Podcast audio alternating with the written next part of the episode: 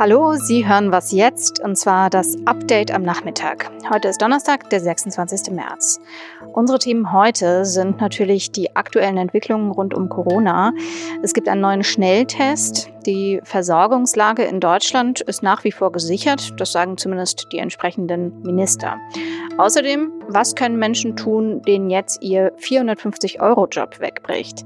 Und wir haben noch ein Thema, das nichts mit Corona zu tun hat. Es geht um die polnische Justizreform. Ich bin Monja Mayberg. Der Redaktionsschluss für diese Folge ist 16 Uhr.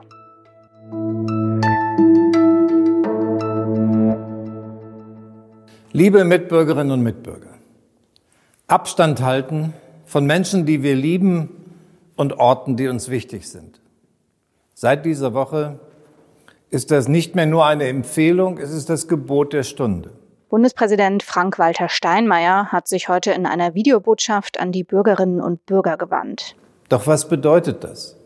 Was bedeutet das, wenn wir wissen, diese Stunde dauert keine 60 Minuten, sie dauert womöglich Wochen? Es bedeutet verzichten. Steinmeier hat zu Solidarität aufgerufen, so wie das ja auch Angela Merkel schon vor acht Tagen in ihrer Fernsehansprache getan hatte. Er betonte dabei auch die europäische Solidarität. Und Solidarität heißt auch das. Unser Blick muss weiter reichen als bis zum nächsten Grenzzaun. Uns allen zerreißt es doch das Herz, wenn wir die Bilder aus Italien sehen. Wie gut, dass Krankenhäuser bei uns in Deutschland jetzt auch schwerkranke italienische und französische Patienten behandeln. Ich wünsche mir mehr solche konkrete Solidarität im europäischen Geist ja, wie es um diese europäische Solidarität bestellt ist, dazu werden wir im Laufe des Abends wahrscheinlich mehr erfahren. Denn gerade zur Stunde sprechen die Staats- und Regierungschefs der EU über einen möglichen Solidaritätsfonds. Wie geht es in der Corona-Krise weiter? Wir haben schon viele Infizierte in Deutschland und wir beklagen auch schon viele Tote. Das sagte Gesundheitsminister Jens Spahn am Mittag.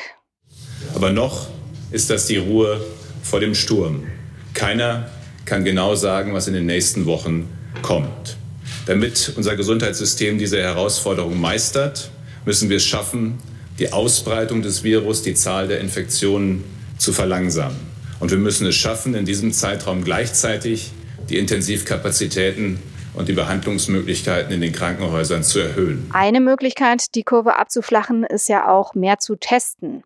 Zwischen 300.000 und 500.000 Tests seien in Deutschland in der letzten Woche gemacht worden, sagte Spahn.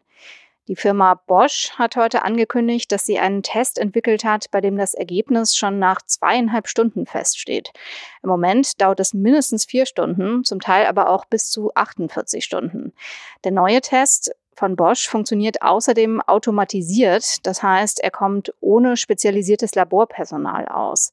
Noch ist der Test nicht zugelassen, aber Anfang April könnte es soweit sein.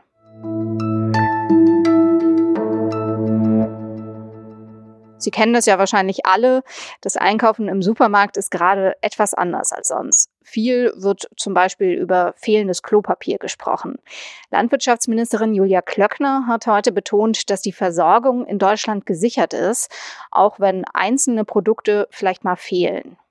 Nach wie vor gilt, das will ich sagen, dank unserer vielen äh, Landwirtinnen und Landwirte werden in Deutschland genügend Grundnahrungsmittel, also in ausreichender Menge erzeugt und auch von der Ernährungswirtschaft verarbeitet und dann auch angeboten. Und wir sind also mit heimischen Nahrungsmitteln, Grundnahrungsmitteln gut versorgt. Auch für Hamsterkäufer hatte Julia Klöckner eine Botschaft.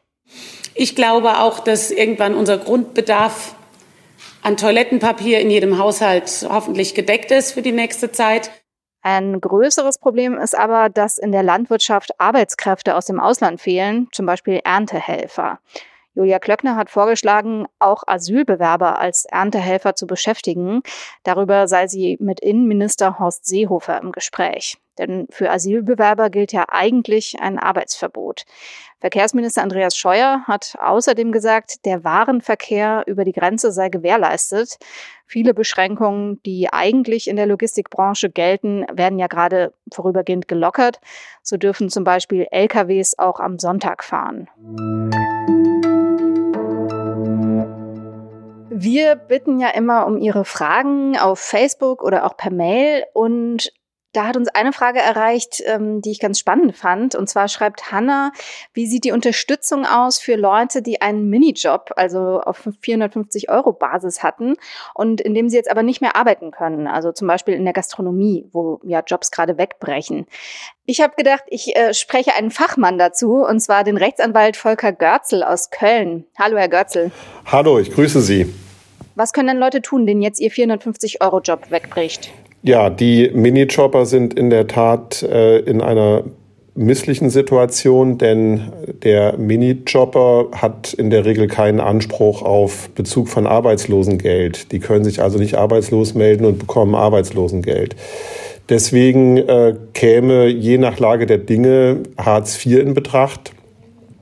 Die äh, Bundesregierung hat diese Woche die Möglichkeit zum Bezug von Hartz IV beziehungsweise Grundsicherung erleichtert. Äh, hier finden kaum noch Prüfungen statt. Äh, das wäre ein Weg. Ein ganz anderer Weg ist der, ähm, dass momentan in einigen Branchen händeringend 450 Euro Kräfte gesucht werden, zum Beispiel in der Landwirtschaft. Und äh, da sind alle momentan bemüht, äh, freie Kapazitäten, also freie Arbeitnehmer in diese systemrelevanten äh, Bereiche zu bringen. Das ist das, was momentan äh, an Hilfe oder an Möglichkeiten aufgezeigt werden kann. Ja.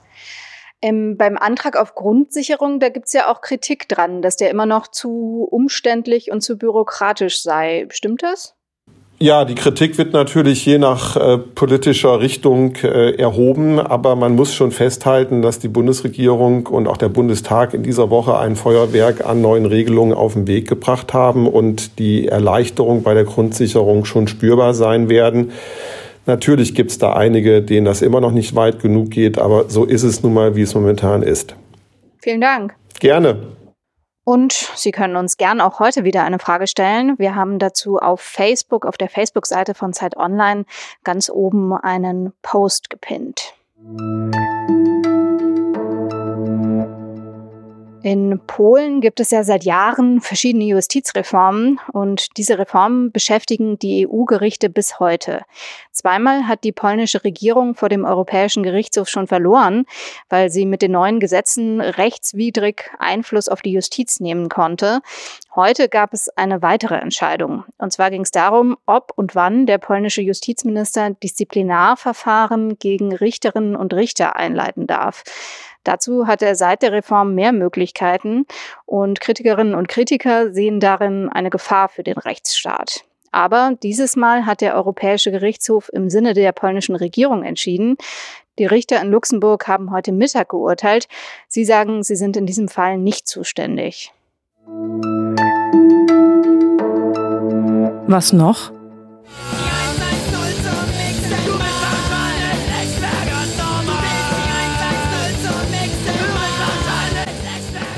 An diesen Punk-Song musste ich heute denken, denn die Berliner Polizei hat auf Twitter mal wieder darum gebeten, nicht ohne Not den Notruf zu wählen. Viele Leute machen das offenbar, die wählen die 110, wenn sie draußen drei Menschen auf der Straße sehen.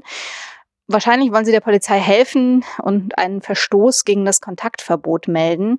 Aber die Polizisten haben gerade genug zu tun, unter anderem auch mit eigenen Kontrollen auf der Straße. Also, wenn Sie telefonieren wollen, dann rufen Sie doch statt dem Freund und Helfer lieber echte Freunde an. Die freuen sich bestimmt.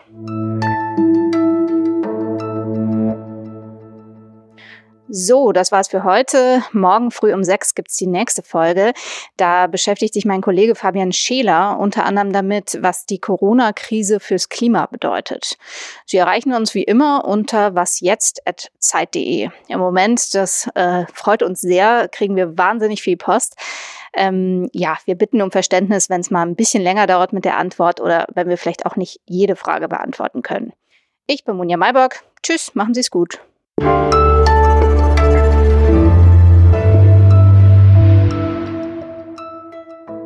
Alles Gute, liebe Mitbürgerinnen und Mitbürger, und geben wir Acht aufeinander.